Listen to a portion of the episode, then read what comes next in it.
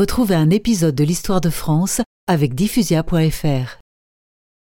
À New York, Louis-Napoléon reçut une mauvaise nouvelle. Mauvaise nouvelle, monseigneur? Ma pauvre mère est très malade. Je dois me rendre auprès d'elle, sans tarder. Louis-Napoléon regagna la Suisse clandestinement.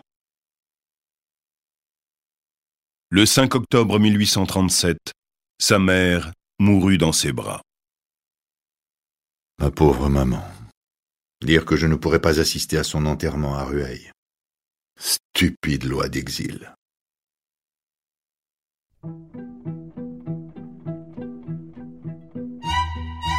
En octobre 1838, le prince s'installa à Londres.